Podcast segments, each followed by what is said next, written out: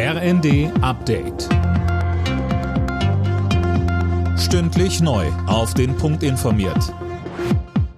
Ich bin Dirk Jostes. Guten Morgen.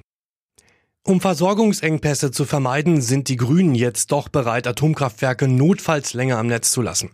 Bundestagsvizepräsidentin Göring-Eckardt hat in der ARD einen Streckbetrieb vorgeschlagen. Damit würden AKW über das Jahresende am Netz bleiben mit gedrosselter Leistung. Für CDU-Chef Merz steht schon so gut wie fest, dass es so kommt. Er sagte im zweiten. Ich sage Ihnen auch voraus, wir werden am Ende des Jahres sehen, dass die Laufzeit der Kernkraftwerke verlängert wird. Wir haben es vorgeschlagen. Die Bundesregierung lehnt es ab. Wenn die Bundesregierung mit uns reden will, ernsthaft reden will, was sie zurzeit nicht tut. Wir bieten das immer an, aber wir laufen der Bundesregierung nicht hinterher. Schnelle Hilfen für Geringverdiener und Menschen ohne Job, das fordert der Paritätische Gesamtverband mit Blick auf die enorm gestiegenen Preise, etwa fürs Heizen und Lebensmittel. Philipp Rösler berichtet. Man könne nicht mehr Monate warten, so der Hauptgeschäftsführer des Paritätischen Gesamtverbands Schneider. Er fordert in der Süddeutschen die Grundsicherung schnell um monatlich 200 Euro zu erhöhen.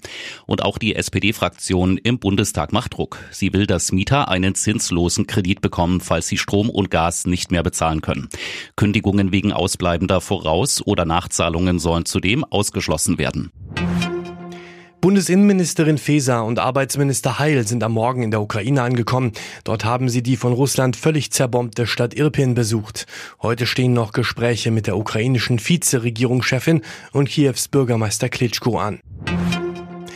Bei der Leichtathletik-WM in den USA hat Malaika Mihambo ihren WM-Titel im Weitsprung verteidigt. Sie holte damit die zweite Medaille für die deutsche Mannschaft. Gestern hatte die 4x100 Meter Staffel der Frauen mit Bronze die erste Medaille für Deutschland gewonnen.